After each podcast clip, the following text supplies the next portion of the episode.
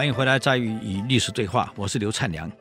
刚刚讲到我们这个宝贝皇帝啊，居然把这个爱妃坐在腿上来临朝，你说有这种事儿吗？唐高宗再喜欢武则天，他也不敢这样做呀、只让武则天坐在旁边，还用帘子围起来。刚开始要当皇帝嘛，武则天只是临朝，你在旁边听听，帮他出点子。因为武则天脑子那是比唐高宗好使多了。太聪明了，所以高宗很多点子都由他来使出来的，就好像那个那个楚汉争霸时那个魏豹，那个宝贝魏豹，每次临朝的时候，或是有大使来的时候谈判谈问题，他根本不敢谈，让他的夫人坐在后面，夫人讲一句，他重复一句。你猜这夫人是谁？就是后来历史有名的薄夫人。他虽然娶了薄夫人，可没上床，两个是分开睡的，因为薄夫人不能上床的。那么这很有意思啊！一直到魏豹被杀，薄夫人纳入汉宫以后，因为毕竟是当过王的夫人嘛，虽然两个人没有同床过啊，这个刘邦对他很尊敬啊。是有一次，刘邦到后面后宫看到他在做苦力，就跟他讲：“你好歹是个夫人啊，我不能让你做苦力啊。”这样好了，如果你不嫌弃，你就来伺候我好了。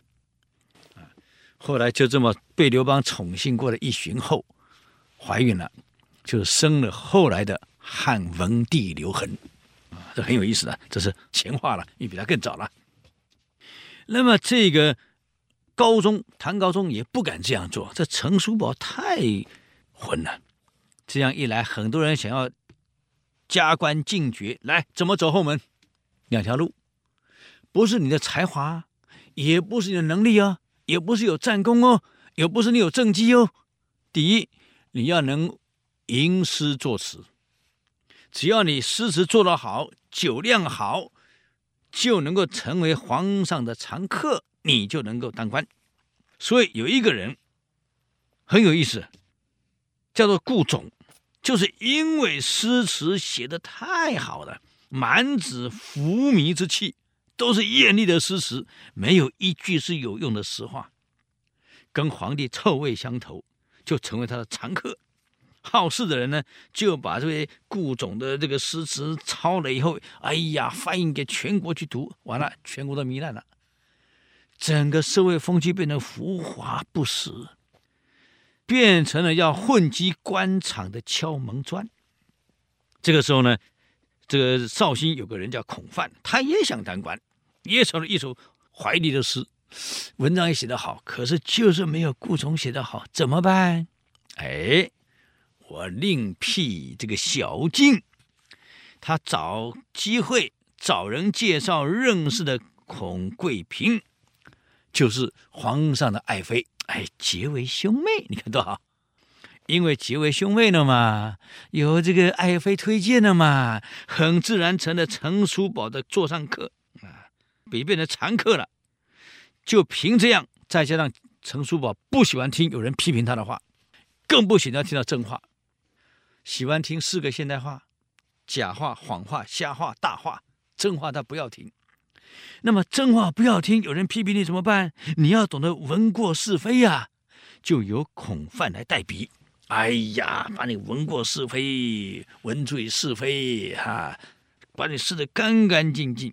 就这样凭着这一笔，能够闻过是非，能拍马屁啊，能够巧言令色、足弓能写一手好诗诗，再跟皇妃结为兄妹，干了宰相。这种宰相，你想想看。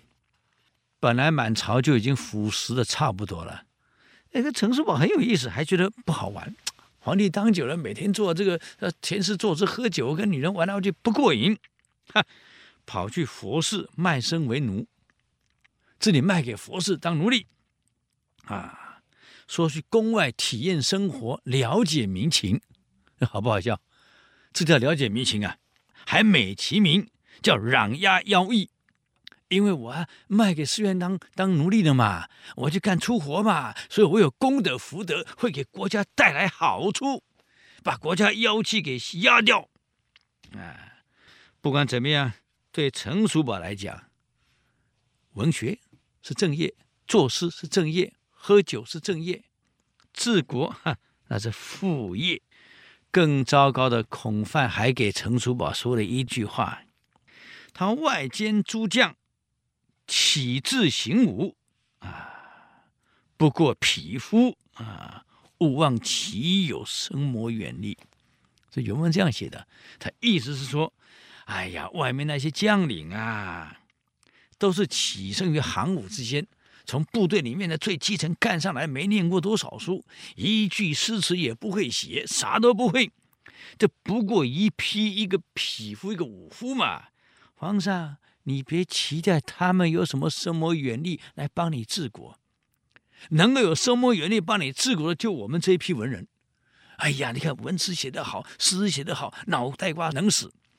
那些武将能干啥呀？一个甚至斗大事都不认识。哎呀，算了，你别寄望他们了，是荒唐到这种程度。陈叔宝以信以为真，啊，认为对那带兵的将领根本就是一无所知的匹夫，所以非常不重视。只要一点小过失，马上夺去兵权，让这些文人墨客每天陪在他旁边喝酒做事人去当司令官。啊这些文人墨客当司令官怎么带兵啊？连立正稍息都不会，连个箭都拔不起来，连个弓箭弓箭都不会射。所以整个边关的将领慢慢就由由这一些文人墨客取代成司令官。请问边关还能打仗吗？所以这文人墨客到了边关以后也不练兵了，每天也是喝酒填词作诗，找几个美女啊，也扮成仙女学皇上，这能打仗吗？你想想看。啊毕竟我们要记得，乱世之中啊，朝廷离不开军队的支持啊。这怎么办？所有的将领看到皇上是过这种日子，怎么能够下去呢？所以边疆的大将对中央开始失去了信心了。才让隋文帝南伐的时候，这个将领怎么打仗啊？现在文帝要南下了，陈朝怎么应付啊？我们留到下一次给各位做报告，看看隋文帝怎么真的统一中国的。好，谢谢各位与历史对话，我是刘灿良，我们下周见，谢谢你们。